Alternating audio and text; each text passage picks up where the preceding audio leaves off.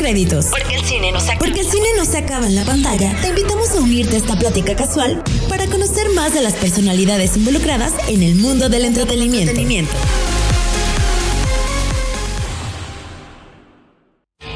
Estás escuchando Radio Estridente.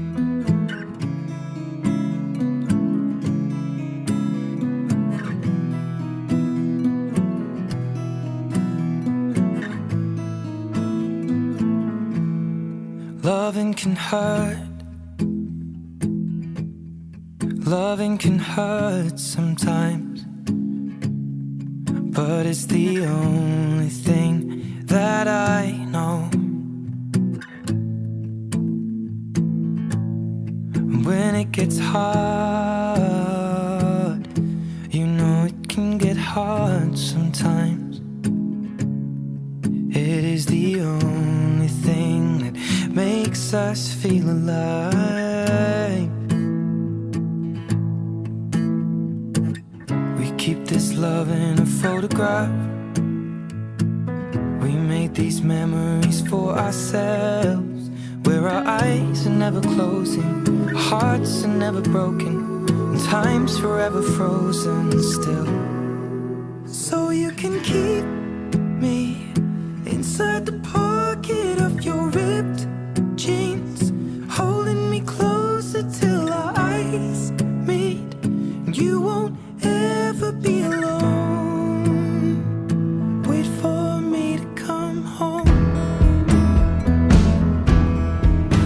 Loving can heal. Loving can mend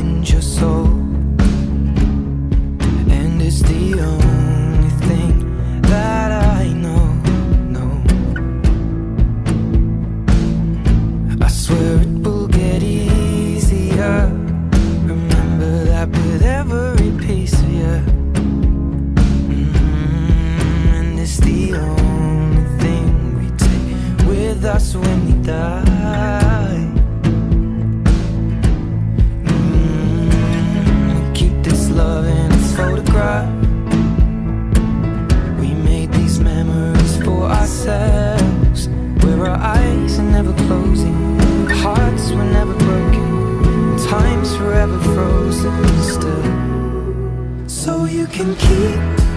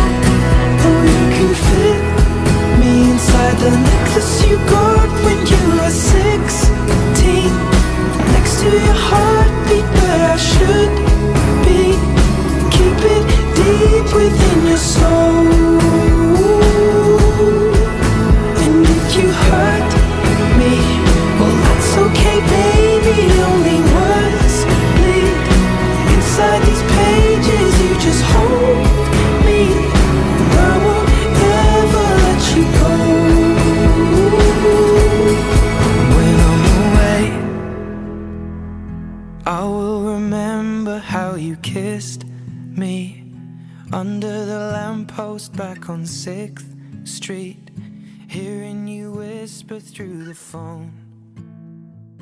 Wait for me to come. Hola, ¿qué tal? Buenas noches, bienvenidos a un episodio más de Post Créditos. El día de hoy estamos eh, en nuestro primer aniversario, ya, ya pasamos la marca del año, es nuestro programa número 38, como siempre están aquí las tres mosqueteras. Jan, buenas noches, ¿cómo hola, estás? hola, buenas noches. Qué felicidad. Eh, ha sido ha sido un gran año, la verdad. Un año de estira y afloje en donde hemos estado a nada de abandonar el barco, pero aquí seguimos. Pero aquí ¡Eh! seguimos ya después del año y después de 38 programas. Andy, ¿qué tal? Buenas, Buenas noches. noches, ¿cómo buenas estás? noches. Qué rápido ha pasado el tiempo. Qué rápido ha pasado estos meses de programa. Sí, tú no te echaste el año completo con nosotras, pero casi. Casi. Ya casi. Pues qué bueno que estamos aquí celebrando este episodio número 38, que se lo vamos a dedicar a una actriz que si bien no ha estado en los grandes titulares y es por una razón, sí hoy brincó más a nuestro radar por una película de la cual hablaremos más adelante.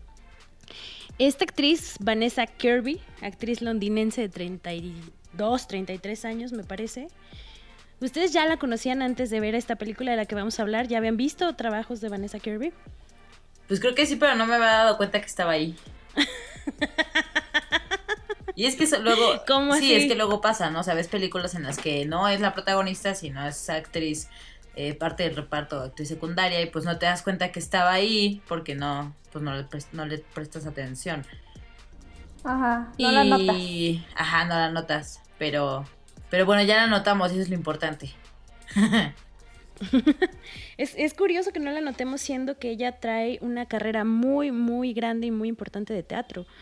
Ella empezó este, precisamente en Londres, ahí en distintas obras, de hecho es muy reconocida en teatro, pero de repente la jalaron para tele, la jalaron para películas y creo que ha sido un gran descubrimiento ahora, como dices que ya la estamos notando, a mí me parece una gran, gran actriz. Pues se puede decir que, o sea, su, su carrera es como relativamente eh, nueva, ¿no? O sea, sí, aunque ya tiene mucha experiencia en, en teatro y todo eso, pero sus proyectos importantes estamos hablando que empezaron en el 2012, o sea, ya a lo mejor como proyectos que ya ella puede meter en el currículum vitae de, de televisión, o sea, o de, o de películas, pues ya empiezan en el 2011 o 12, una cosa así, ¿no? Entonces, pues es- son 10 años, o sea, casi 10 años como de carrera en tele y pues eh, relativamente es como, es por eso, y, son, y ya sabemos que siempre cuando inician en, en- en la televisión o en el cine, pues empiezan con papeles pequeños. Muy pequeños. No, y, apar- y aparte, le su- sumémosle que pues eh, empezó trabajando en televisión británica y casi no hay mucho acceso para nosotros Latinoamérica de ver este tipo de, de proyectos de allá. O sea, casi no, sí hay, sí hay manera de verlos, pero no se promocionan tanto, no hay tanta facilidad para verlos, etcétera. Entonces, pues yo siento que eso también se, se le suma al, al por qué no la conocíamos tanto. Sí, y precisamente las plataformas de streaming son las que nos han salvado y nos han traído estos contenidos de otras latitudes y de otros lados que quizá eh, pues en televisión abierta, televisión de cable no nos llegaban. Y ahora con, con Netflix que se ha dado la apertura de traer muchísimos nuevos proyectos, pudimos verla en el 2016 en este show que se ha vuelto súper, súper famoso y del cual yo debo decir que no soy nada fan, La Corona. ¿Ustedes han The visto La. Corona? Ajá, The Crown. Ay, sí, yo soy súper, súper, súper fan. Súper fan. Y además tengo que decir que en esta última temporada, que por cierto ya creo que en esta última temporada ya, ya no sale Vanessa, No, ya no. este, porque ya la princesa Margarita pues ya es, este, Ya está grande. ya está grande. La sufrí mucho esta última temporada porque pues ya están enfocándose más al tema de Lady Di y toda esta cuestión. Entonces así de ¡ay! Hacía casi, hacía corajes en casi todos los capítulos, pero bueno. Para la gente que ha Este. vivido en una nueva burbuja, platícanos de qué va La Corona. Ah, la corona es sobre la reina Isabel. Eh, es la historia se- prácticamente de la reina Isabel desde que su papá este, fallece o, desde que... Sabemos que pues la reina Isabel son dos hermanas, es, es ella y este, Margarita. Y pues no, no había hombre heredero y entonces el papá se, bueno, se, se, se vio en todo esto de la monarquía eh, se tuvo que ceder el, poder a ella, ¿no? Ella iba a ser este, la reina porque pues no había un hombre que fuera el rey. Y pues de eso va la serie, de toda la transición y de toda la historia y de todo desde que, desde que Isabel se coronó como reina y pues como, pues es prácticamente la vida de, de la reina Isabel y todo lo que sucede en Inglaterra en torno a su reinado que ya es larguísimo, por cierto, sobra decir. ¿no? Mm, Creo que lo hacen de una manera objetiva. o sea, sí, pero también de alguna manera tam- también se quedan como un poquito como así lejanos, ¿no? Ya sabes, como, o sea, sí ponen algunas cosas sobre la mesa, pero también no quieren como meterse de más. ¿no? De hecho, en, en esta última temporada sí protestaron eh, este, en, en- en la Casa Real, sí protestaron por esta última temporada y dijeron que le exigían a Netflix que pusiera que era una serie de ficción, ¿no? Así de, "Ay, o sea, sí, pero ahora sí, entre broma y broma la verdad se asoma. y creo que Netflix rechazó eso, ¿no? O hasta el momento no lo Porque ha dejan que lo que pasa es que la, la serie va ligando eh, hechos históricos con la narrativa de, de- de- de Isabel, ¿no? De lo que ella hizo en ese momento histórico. Y pues de alguna manera, pues sí es, se podría caer un poquito como que fuera una docuserie, pero es real, no lo es. O sea, en realidad no es una docuserie, sí es una serie de ficción y en ese Ujú. sentido, pues sí se tiene que poner, aunque sí está basada en hechos reales, pero pues es una serie de ficción, entonces pues mm, digamos que sí tendría que acotarlo bien Netflix, pero pues esto es porque no dejan un poco mal parado a Carlos con toda la bueno, a Carlos y a la corona en realidad con toda la situación de Lady D. ¿no? Pero por eso es que digo que la serie lo maneja bien, porque también no te ponen a una Lady D este, totalmente eh, angelical y todo esto, totalmente perfecta. Ajá. O sea, sí, era, era, este, Diana era una persona con mucha, con mucho carisma, con una gran estrella, o sea, que tenía este magnetismo pero me parece que sí también carecía de una madurez importante para ocupar a lo mejor la posición que ocupó con todas estas cuestiones de poder que existían en torno a, la realeza británica. Creo que le faltó, digamos, un poquito más de colmillo. ¿No? Pero este, y eso te lo plasman en la serie, ¿no? O sea, no te dejan ver a una Diana totalmente perfecta y que dices, no, ay, no, pobrecita. O sea, sí, evidentemente, eh, evidentemente ella cometió errores, pero sí, o sea, a la que, la que más mal parada queda es la reina, ¿no? O sea, que realmente Híjole. nunca dejó ser feliz ni a sus hijos ni a las personas que la rodeaban, ¿no? Entonces, véanla, o sea, yo creo, a mí me parece una gran serie porque sí te mete, es como la serie del chisming, ¿no? Sí, creo que a mucha gente le intriga ver esta parte, como que siempre, a mí me ha llamado mucho la atención la situación de la monarquía. Para mí las monarquías ya no deberían de existir a estas alturas del partido, pero ver como todo este glamour, las coronas, las joyas, los vestidos, todas estas situaciones irreales que en mi vida me van a pasar, eh, es, es interesante verlas reflejadas en pantalla. Y si bien por algo no me ha atrapado, o sea, si a mí en realidad los dramas políticos no, no- no me llaman mucho la atención. Creo que el, el éxito de esta serie fue que los personajes al principio tenían mucho carisma. O sea, tanto el personaje de Isabel como el personaje de Margarita, precisamente el de Vanessa Kirby, como que sí encandilaron mucho a la audiencia y la gente se casó con esta historia y de estarla viendo y se volvió una serie muy exitosa.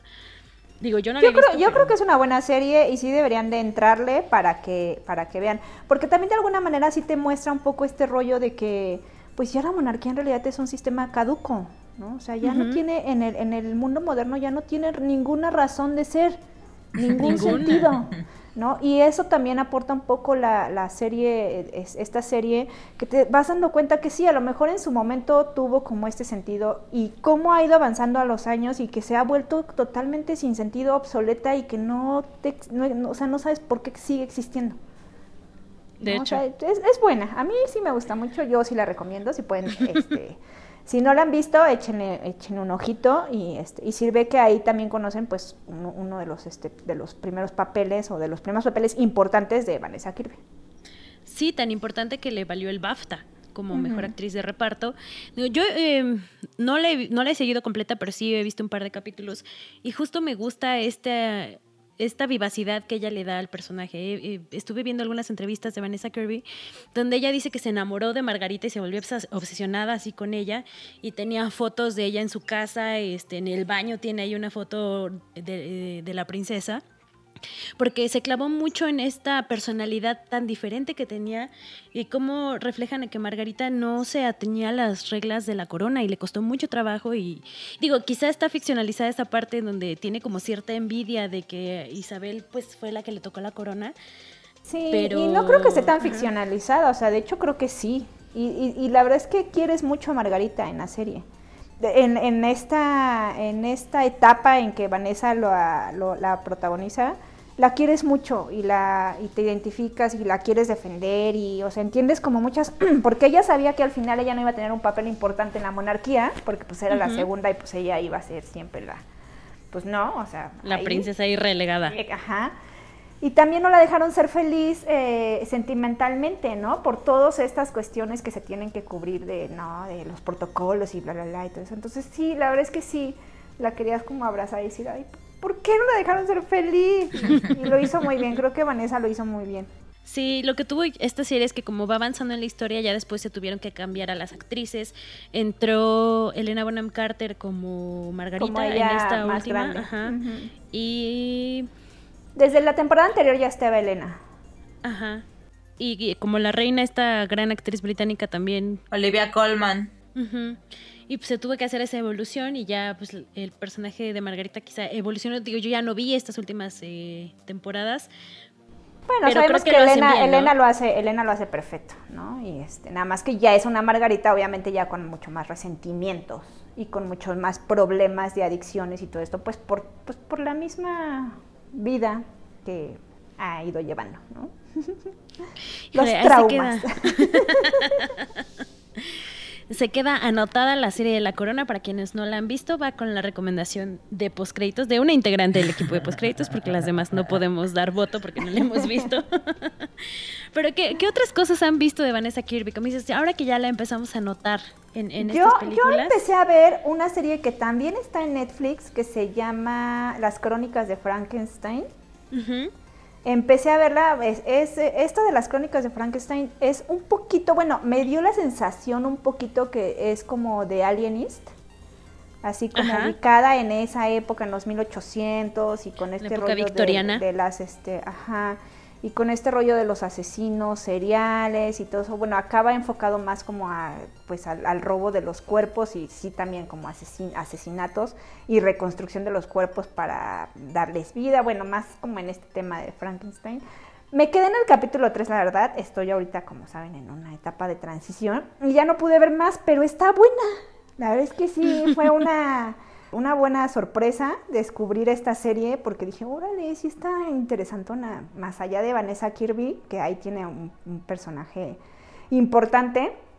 Pero la serie está, está buena. Si les gusta todo este rollo de los, de, como de los asesinos seriales y de las épocas pasadas y todo eso, la verdad es que está bastante bien eh, eh, caracterizada y, y- y todo lo, eh, ¿cómo se dice cuando está? Bastante bien Ambientada. ajá, bastante bien ambientada.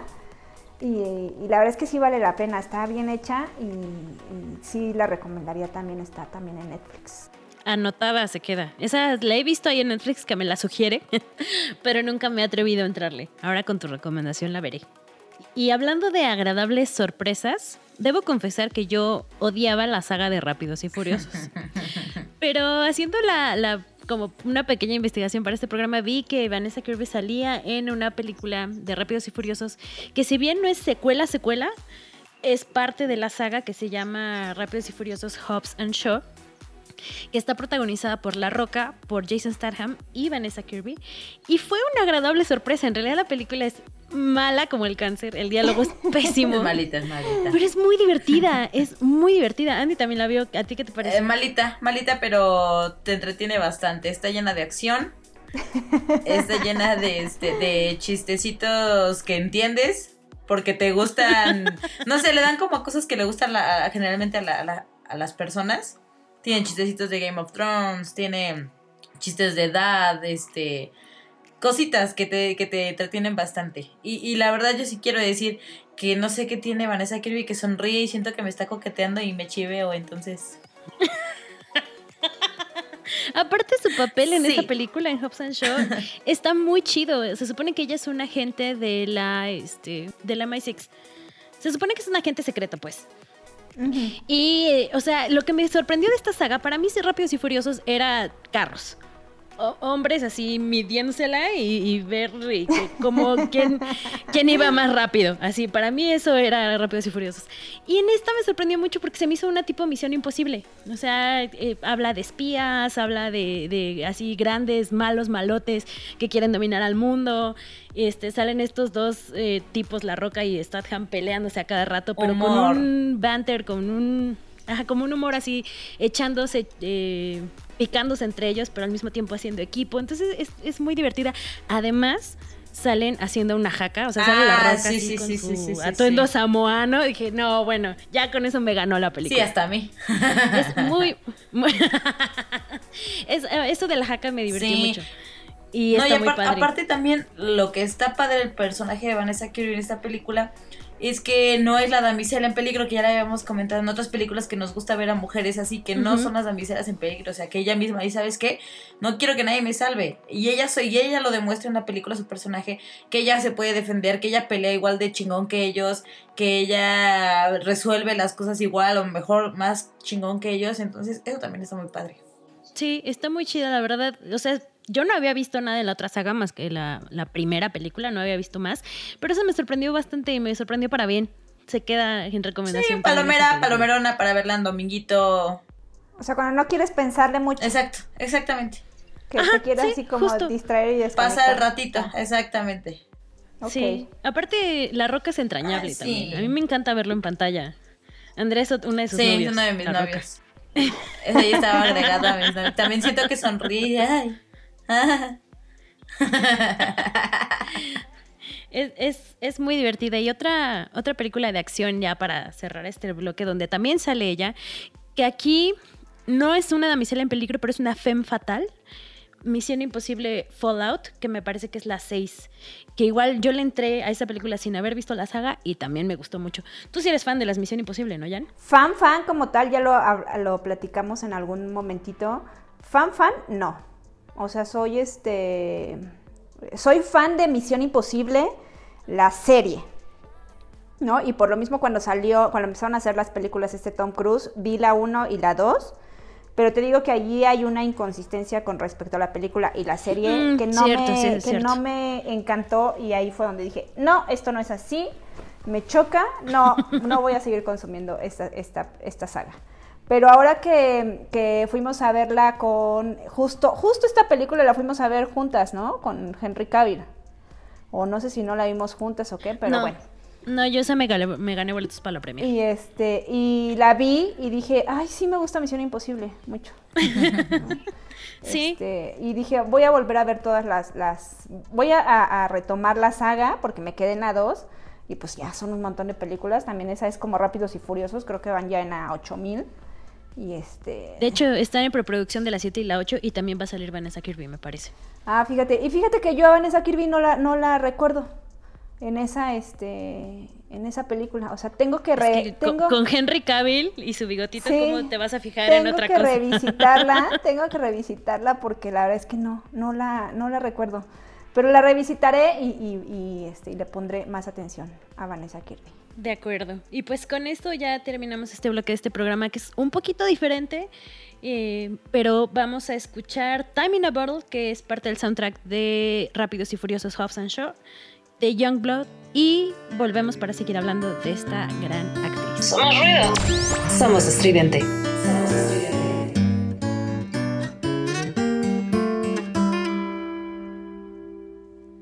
If I could save time in a bottle, the first thing that I'd like to do is to save every day till eternity passes away, just to spend them with you. If I could make days last forever. If words could make wishes come true, save every day like a treasure, and then again I would spend them with you. But there never seems to be enough time to do the things you wanna do once you find them. Once you find There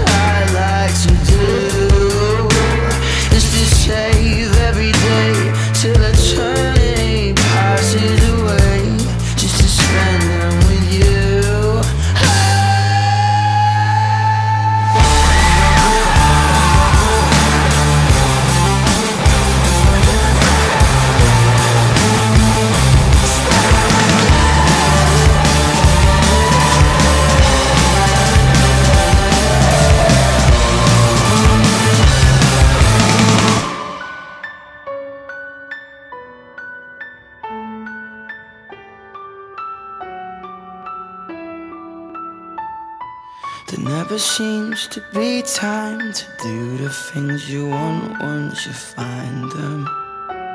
Once you find them.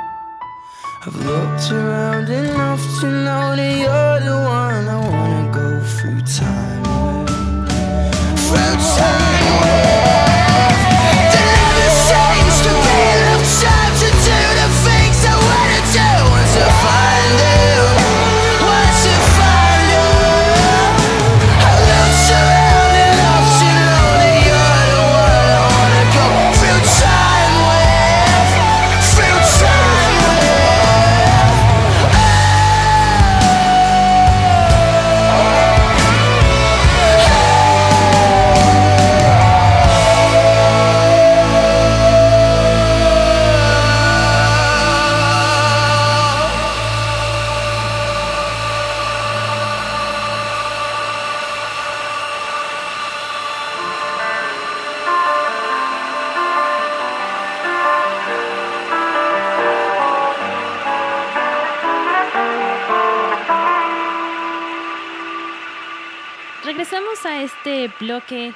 seguir hablando de Vanessa Kirby, como lo mencioné hace ratito.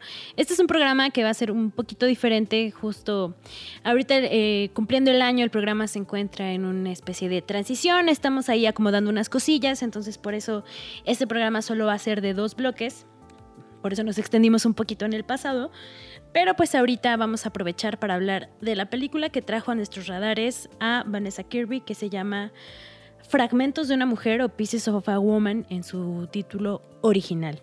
Esta película que se acaba de estrenar en Netflix eh, este 2020, en, me parece en, en- a principios de enero. ¿Cuándo fue? Ajá, sí, sí, sí. Se acaba de estrenar apenas hace como, pues sí, creo que a principios de enero o en, o en la- o a mediados de enero, creo que el Principios, 15 de mediados de enero, una cosa ajá. así. Esta película protagonizada por Vanessa Kirby, Shia LaBeouf y que nos cuenta la historia de una mujer, bueno, de una pareja que vive una tragedia terrible.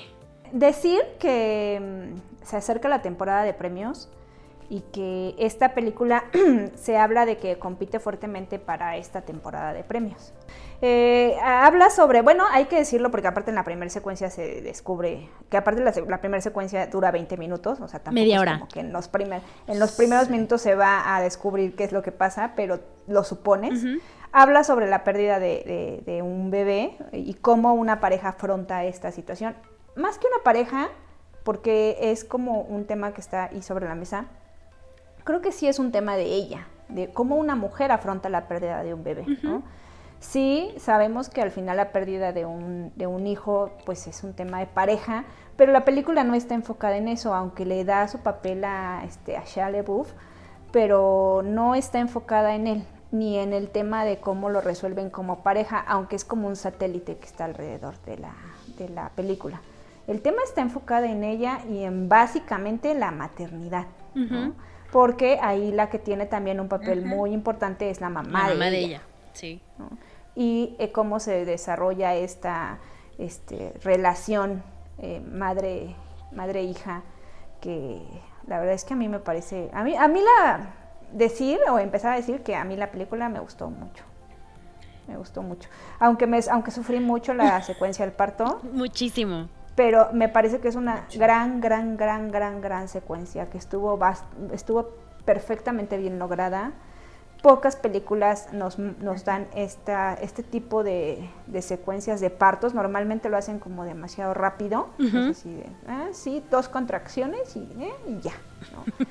ya casi te pasan como todo el, pro- un proceso de, de, de- labor de parto que dices, "Ah, Cristo bendito.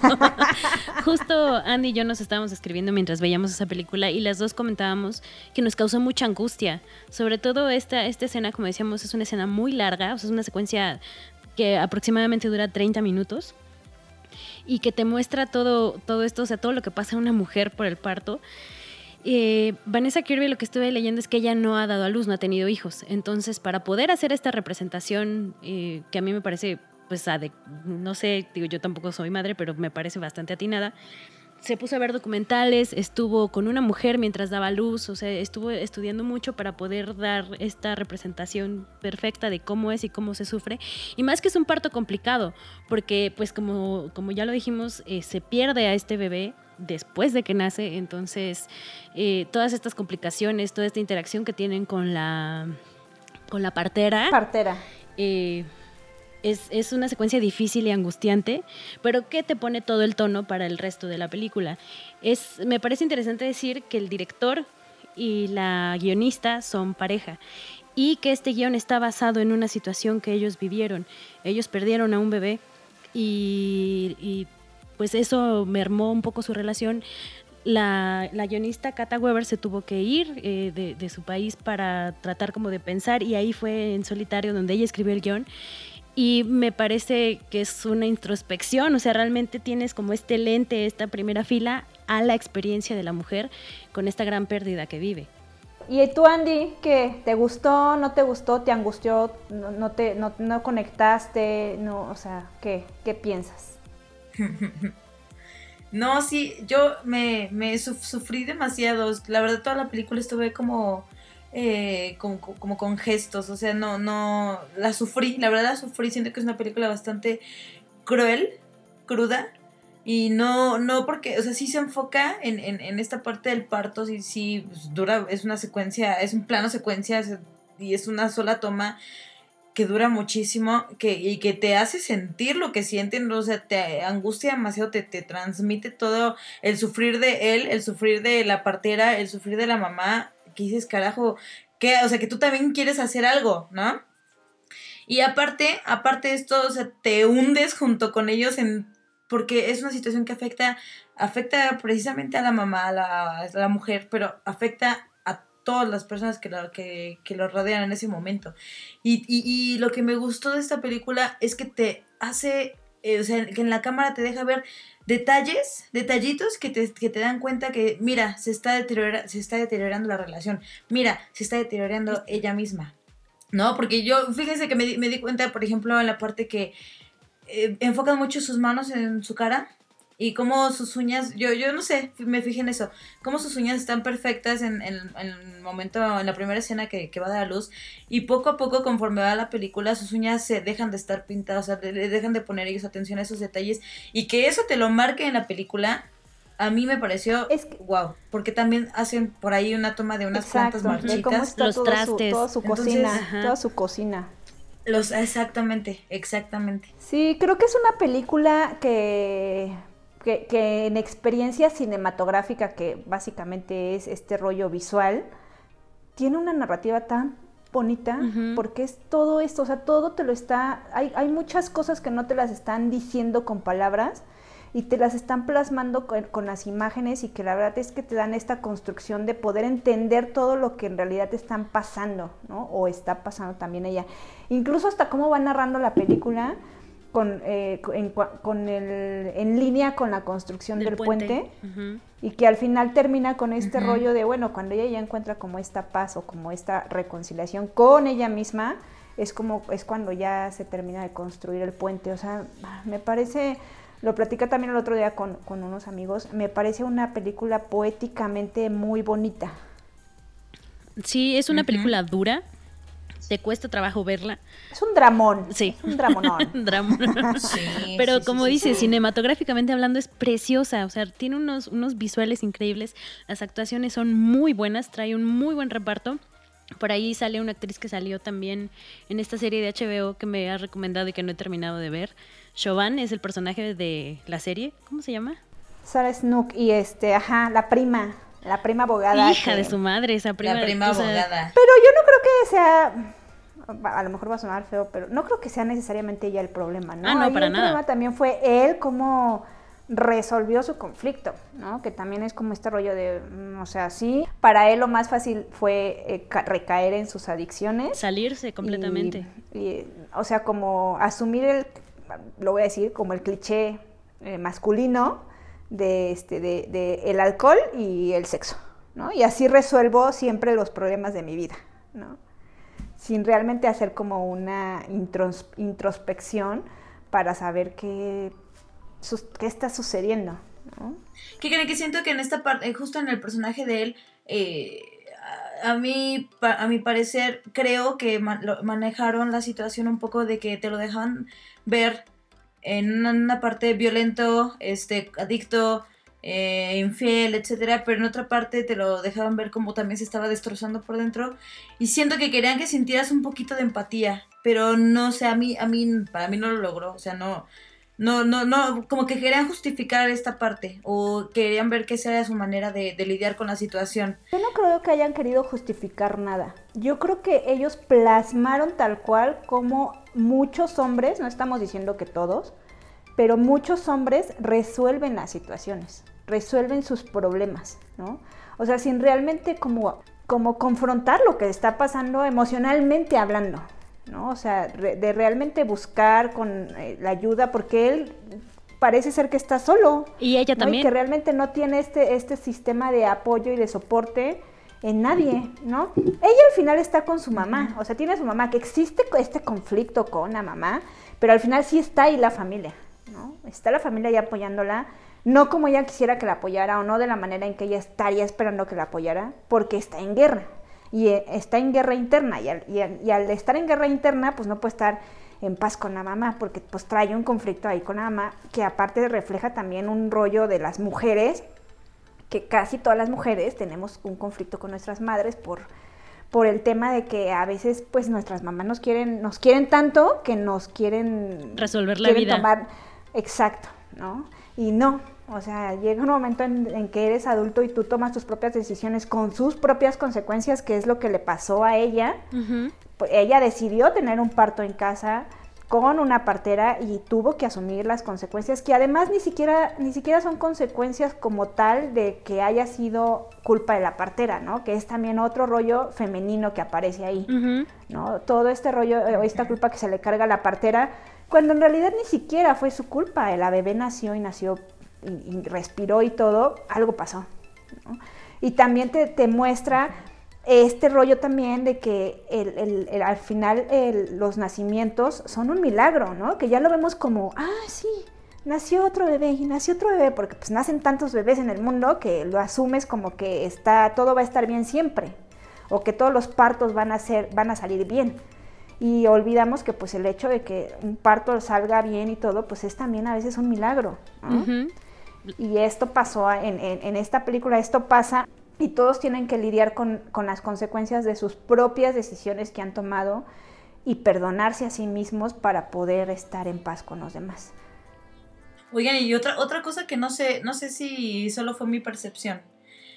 Que, que marcaron que tan rápido se, se marchitó su relación de pareja. Que para a mí, o sea, no te lo ponen, no te ponen un pre de cómo era su relación antes. Pero para mí, a mi percepción, lo que yo pude percibir es que dije, tal vez el tener un bebé era su único motivo de estar juntos. Porque no vi por ahí que Algo hubiera como un apoyo de pareja, ajá, como un verdadero amor que digas, ok, juntos lo vamos, o sea, no jamás, no, o sea, no sé cómo No, se... no había como una vinculación de pareja con esto, real, pero- ¿no? Ajá, exactamente, porque así se acabó su relación. Sí, es interesante cómo, pues no, no, me, no me puedo imaginar lo duro que ha de ser perder un hijo, pero uno se imagina, pues como pareja obviamente el hombre también, también sufre y pues Claro. buscas un apoyo, ¿no? O sea, con tu pareja son los dos, los dos sufrieron esa pérdida y aquí lo interesante es que te muestran que se quedaron solos, o sea, seguían en, en su matrimonio, bueno, bueno, en su relación, pero no se acompañaron nunca, o sea, no, no lo hablaron, no lo resolvieron entre ellos y eso pues terminó mermando, mermando su relación. Es, es un ejercicio interesante ver cómo pueden suceder este tipo de cosas, como dice Andy, que no, a lo mejor no tenían otro, otro fundamento u otra, otro sostén en su relación y, y cómo te lo retratan en la película. Es duro también, pero al final es, es interesante ver cómo se hacen estas paces, ¿no? Y cómo pues tienes que seguir tu camino o no, o sea, ver cómo lo resuelves. O sea, te vas por la salida fácil o la sufres y al final encuentras esta paz contigo misma. Sí, pero si pueden, la verdad es que veanla. Creo que vale mucho la pena. No es una película para este, para de esas que llama eh, Fabs de confort y que la van no, a pasar padre. nada.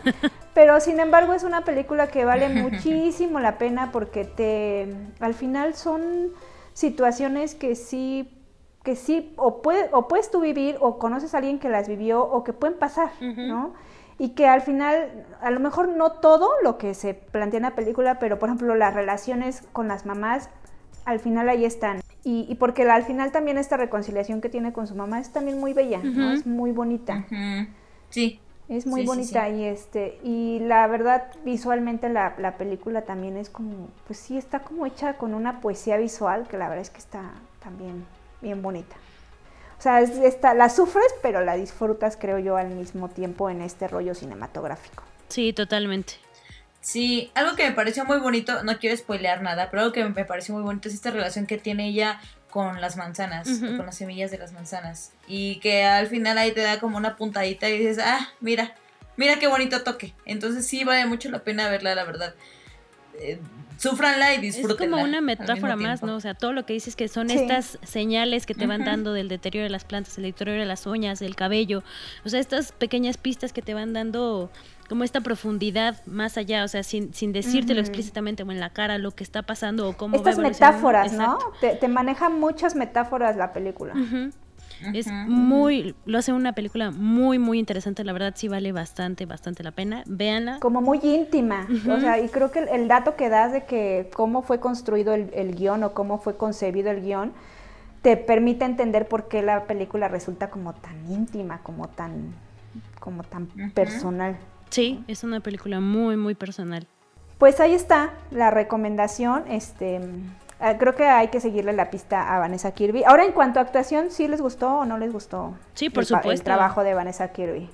Sí, claro, claro. ¿no? Porque es que tengo, tengo, discutiendo la película con un amigo, me decía que a él le pareció sin sentido la actuación de ella, fría, sin chistes, y yo así de, "¿Qué?". No, al contrario. No, no, no, no, Creo no, que no. uno se esperaría, o sea, a primera vista puedes decir, bueno, perdiste un hijo, te tiras al drama, lloras, gritas. Y ella no, o sea, ella tiene como una, un luto muchísimo más, como más privado. Pues es que ella estaba en negación, ¿no? Y creo que, que lo que, que Vanessa, bueno, como actriz, creo que lo plasma bastante bien eso. Sí, totalmente. Y, y es lo que yo lo estaba pensando cuando estaba viendo Rápidos y Furiosos. O sea, te está, aquí, aquí te maneja una, una personalidad totalmente diferente a la que te maneja en esta película de drama. Porque, y lo, lo relacioné justo con Jason Statham, por ejemplo. Si este güey actúa igual, igual en todas sus películas. Y aunque lo quieras ver serio, aunque lo quieras ver llorando, el güey hace lo mismo. En todas las películas es lo mismo. Y esta chava tiene unos matices tan completos, tan diferentes que dices, güey, o sea, claro que actúa bien y claro que lo hizo bien. O sea, te transmite su dolor, sus ojos rojos te dan ganas de llorar con Te ella. dan ganas de, abra- de abrazarla Yo creo que. Sí, Sí. Aunque, aunque te vaya, aunque te vaya Yo- a aventar al sí. momento de que le vas a dar el abrazo, pero Sí. Algo, Sí. algo que leía de la guionista es que ella, por esta situación que pasó, decía que al final sentía que perdió el control de sí misma. Y, y que todo el mundo quería precisamente como una, una parte de ella y por eso me parece bastante interesante el título, el de Pieces of a Woman. O sea, que si bien, o sea, como que te vas rompiendo, pero al final tienes que encontrar la manera de unirte. Y creo que eso en esa, en esa actuación que tiene ella, o sea, de estar seria, de igual no dejarse llevar por la pena, pero al mismo tiempo sí, o sea, creo que sí te da este matiz completo, o sea, no, no, una mujer es compleja, o sea, una mujer no solo es llorar o estar alegre, o sea, tiene como todas estas sutilezas y que sí se reflejan perfecto en la pantalla. Yo la verdad, yo quedé fascinada con, con la película. Pues ahí está. Este, véanla y nos, nos platican qué les pareció, si les gustó o no les gustó, o si la recomiendan o no la recomiendan. Si están de acuerdo con, que, con nosotras con la actuación de Vanessa Kirby, ¿en dónde las podemos leer para seguir con esta plática? A mí en Twitter como Jan-Is con J y doble N. Atiendí. Yo, yo estoy como arroba la china cochina, todo junto y china con doble A. A mí, Fabs, me encuentran en Twitter como La de Palomitas y al podcast está en Twitter como Postcréditos P, en Facebook como Postcréditos Podcast. Recuerden también seguir las redes de Radio Estridente, la página es www.radioestridente.com. Ahí encontrarán toda la programación que tiene esta estación, además de música bastante buena, todo el tiempo. Al- algo que no mencionamos es que el soundtrack es muy bello. El soundtrack hecho por Howard Sí. Shore te acompaña con toda esta melancolía que se lleva en la película. Entonces échenle una vida también al soundtrack. Vamos a escuchar justo una canción, una pieza de, de esta película que se llama precisamente Pieces of a Woman. Y pues nos escuchamos la próxima semana. Estás escuchando Radio Estridente.